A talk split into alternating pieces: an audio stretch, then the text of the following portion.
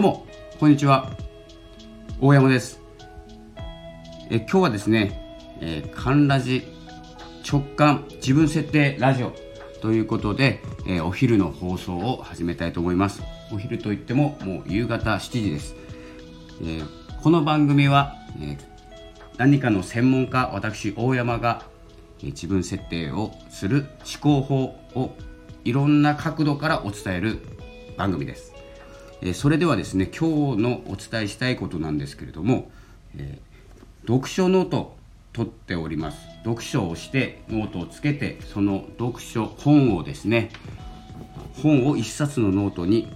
収める、まあ、1冊もかかんないんですけど何ページかに収めるということで、えー、読書ノート。そしてそのの本をですね読書をした本をより自分のものにするという方法で、え読書ノート術ということをやっておりまして今日お伝えしたいのは、えエッセンシャル思考、え最小の時間で成果を最大にする。結構もう最近のテーマになってます。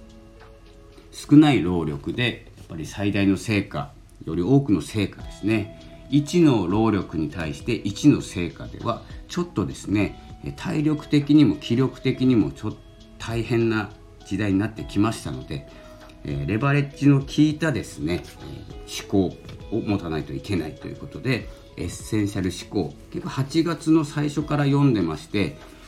3回目ぐらいなのかなちょっと気に入ってしまって3回ぐらい読んでるんですけど、えグレッグ・マキューン著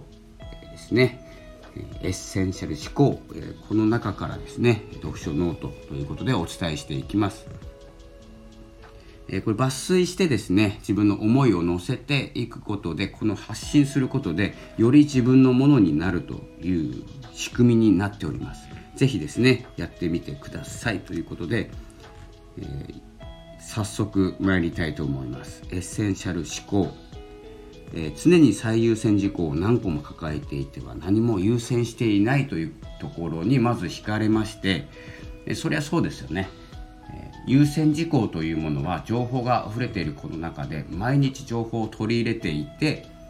えノートにですね今やらなきゃいけないタスクを並べてえ優先とか重要とか並べるのはいいんですけどえその中で、まあ、最優先事項って何だろうって考えた時におそらくですね結構全部最優先というかですね、えー、選べない状況が多いんじゃないかなと思います、えー、その結果何が起きるかというと優先事項もやらない。そしてやりやすいものから手に、えー、手をつけていって実は優先事項のもの優先順位が低いものから手をつけてます。それ何も優先してないことと一緒だからやめましょうということです。で次にですね自分に正直に生きるということは単にわがままに生きることではなくて、えー、不要なことを的確に見定め排除していくこと、まあ、自分を正直に生きるということに集中していると、えー、わがままに生きるという、まあ、自己中に生きるっていう考え方ではなくて自分を中心に生きるということは自分に必要ないものを取り除いていくということ。ということですね、まあ、考え方ですね、え、心理学の研究によると人はすでに持っているものを実際よりも高く評価する傾向にある。だから持っているから価値が高い。持ってないから価値が低いというふうな考え方になってしまうという考え方。でですね、えー、もう一ついこうかな。トレードオフを無視すると取り返しつかない損失が待っている。ここですね、まあ、このトレードオフという言葉、まあ、読書をしていてこの本の中には、まあ、一生懸命こう書いていただいて1冊にはなってるんですけどおそらくですね取り入れられる重要ポイントは10%と言われております。この中の10%、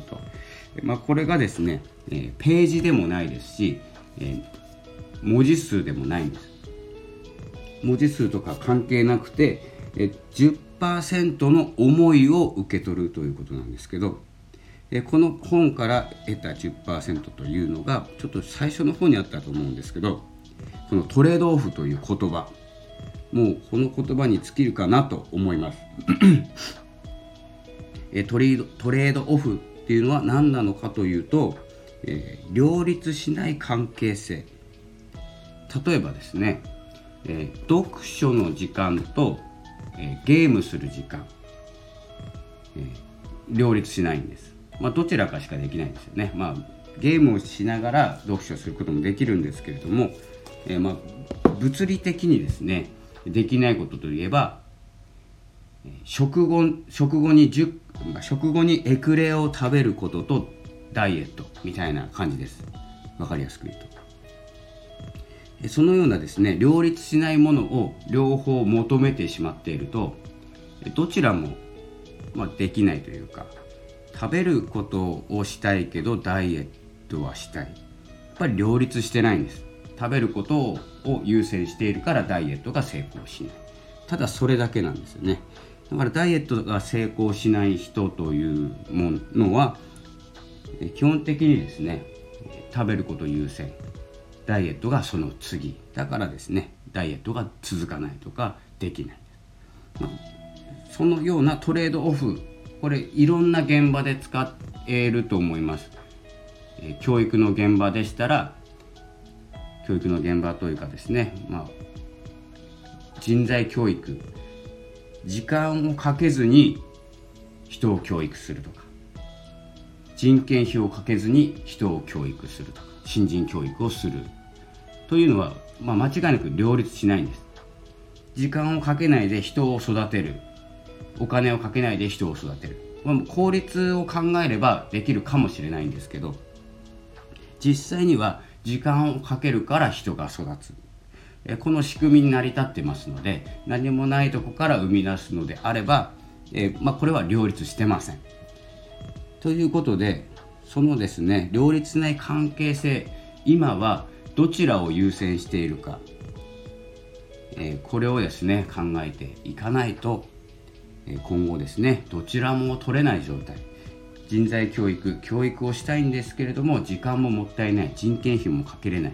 これどっちも成り立ってませんのでおそらく教育もできない、まあ、時間の効率化もできないというふうなトレードオフになります。このような考え方をですね、まあ、最小の時間で成果を最大にするということはお金をかけてしっかりと人材教育をして何ヶ月後にはですね立派な人材に育てるというですね一本筋の通った考え方をしていかなきゃいけない。まあ、ダイエットもそうですね、まあ、3ヶ月は食後のデザートを控えるとかですね、えー、まあ、いろんな方法あると思うんですけれどもの私はですねダイエットしたことがないので分かりませんが何かをしないことによってダイエットをまず3ヶ月5キロ落とすでもいいですしそれをしてから、まあ、好きなものを食べるでもいいです、まあ、そこから目標を下げる、えー、体調が悪くなってきたからやっぱり体重を元に戻すとかですね。え好きなものが食べたくなったからやっぱりダイエットをやめるでもいいんですけれどもどちらかを尖らせないと何もしてないと一緒です。もう無駄ですのでトレードオフという言葉は、え覚えておいた方がいいと思います、まあ、この本で得たですねまだまだあるんですけれども、え読書ノートに書いたこと、えー、あるんですけど、まあ、10%の中のさらにですね自分が重要だと思うことをですね今日はお伝えしました、えこのように、えどんどんですね読書では、えこの本を活用するために、えまあ細かく言えば言い回しだったりこの本の構成だったりっていうのを、え見ることができます。でそこまでですね今ちょっと本の、え数をですね私読もうと思ってますのでまずは1回読んでまずノートに箇条書きで書き出しております。でその、まあ、本を開かずに、えー、このノートから、えー、自分が得たもの得たいもの受け取りたいものをですね、えー、感覚で選んでおります。そしてこのラジオで落とし込む。ということで私がこの本で学んだことがこのラジオからですね皆さんの元に届く。ということでこれがさらに凝縮させされているえー、形になっております、えー、こんな感じでですね読書ノート術というものは、えー、読書を1回目する、えノートに書く、えそのノートを、え私が読みます。